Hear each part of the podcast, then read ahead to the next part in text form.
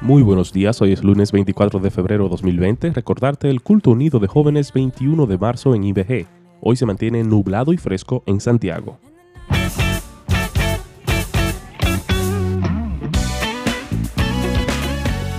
El coronavirus asciende a casi 80.000 casos, donde Corea del Sur es el segundo país con más casos confirmados y casos fatales.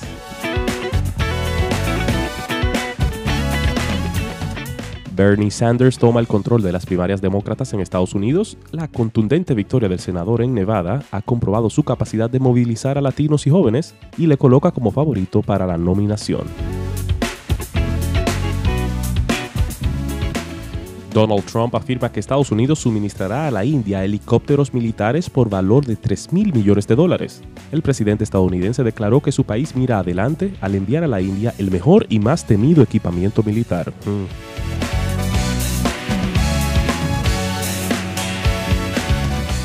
El Cibao Fútbol Club y Club Atlético Pantoja lograron sendos triunfos este fin de semana en los partidos de ida de la Supercopa organizada por la Liga Dominicana de Fútbol, mientras que República Dominicana avanzó ayer a los octavos de final del Campeonato Premundial Sub-20 Masculino 2020 al vencer de manera aguerrida a Granada 1 a 0 en la tercera y última jornada de la fase 1 del Grupo B de este clasificatorio disputado en el Estadio Olímpico de Vallaguana.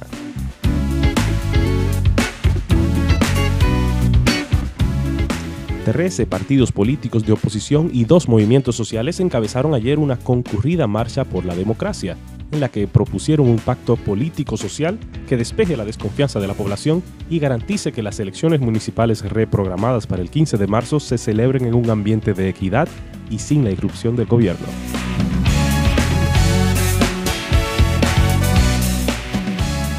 A través de cacerolazos cientos de personas que han sumado a las manifestaciones pacíficas que se llevan a cabo en el país, luego de que la anulación de las elecciones municipales por parte de la Junta el pasado 16 de febrero.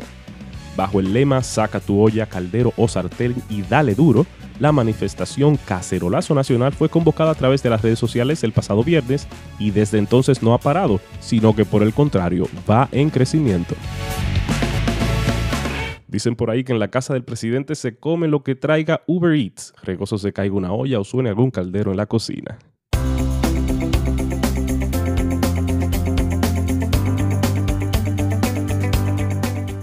¿Por qué ponemos nuestra esperanza en la cruz de nuestro Señor Jesucristo y aún así le pedimos a la ley que haga lo que solo la gracia puede realizar? Sucede todos los días en los hogares cristianos alrededor del mundo. Padres con buenas intenciones, deseosos de ver a sus hijos hacer lo que es correcto, le piden a la ley que haga en las vidas de sus hijos lo que solo la gracia puede cumplir. Piensan que si cuentan con las reglas, las reprimendas o amenazas adecuadas y con una constante ejecución de estas, entonces sus hijos estarán bien. Estos padres parecen no entender que han reducido su rol a meros fiscales, jueces y carceleros piensan que su trabajo es hacer cualquier cosa que pueda moldear, controlar y regular el comportamiento de sus hijos.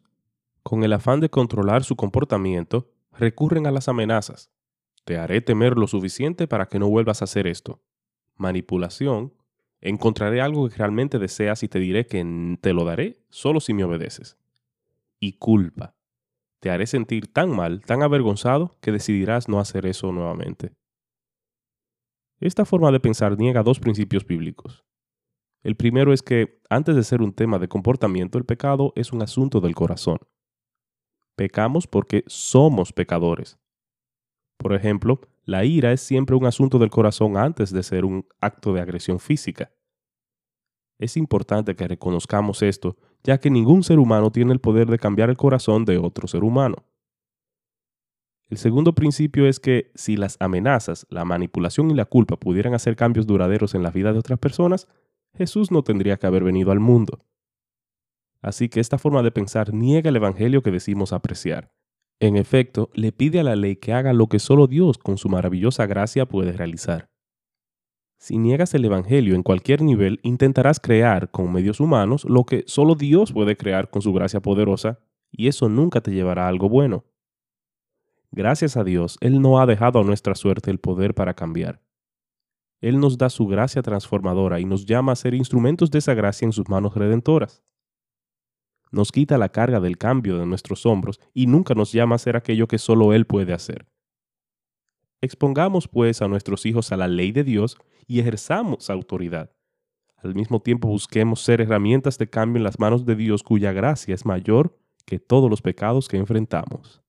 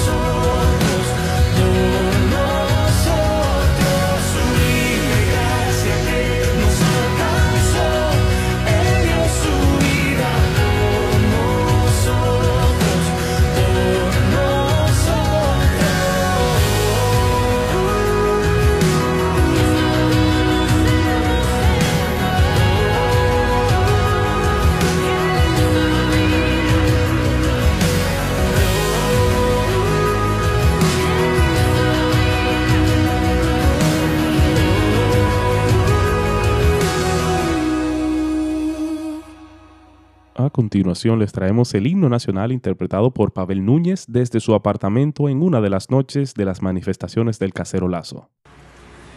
Quisqueyanos valientes,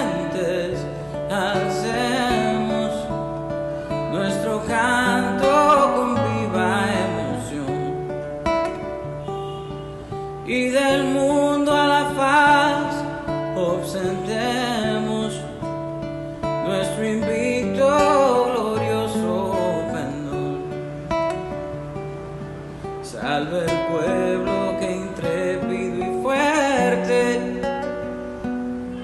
A la guerra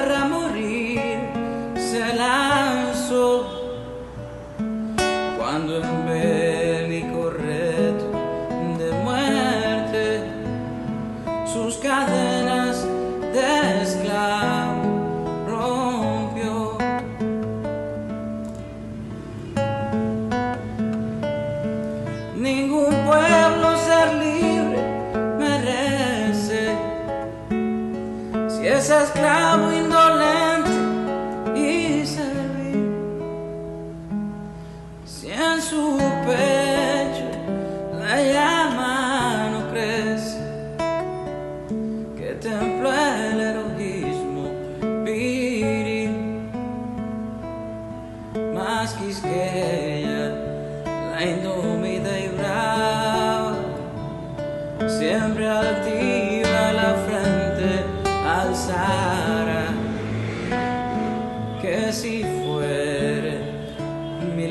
veces esclava, otras tantas ser libres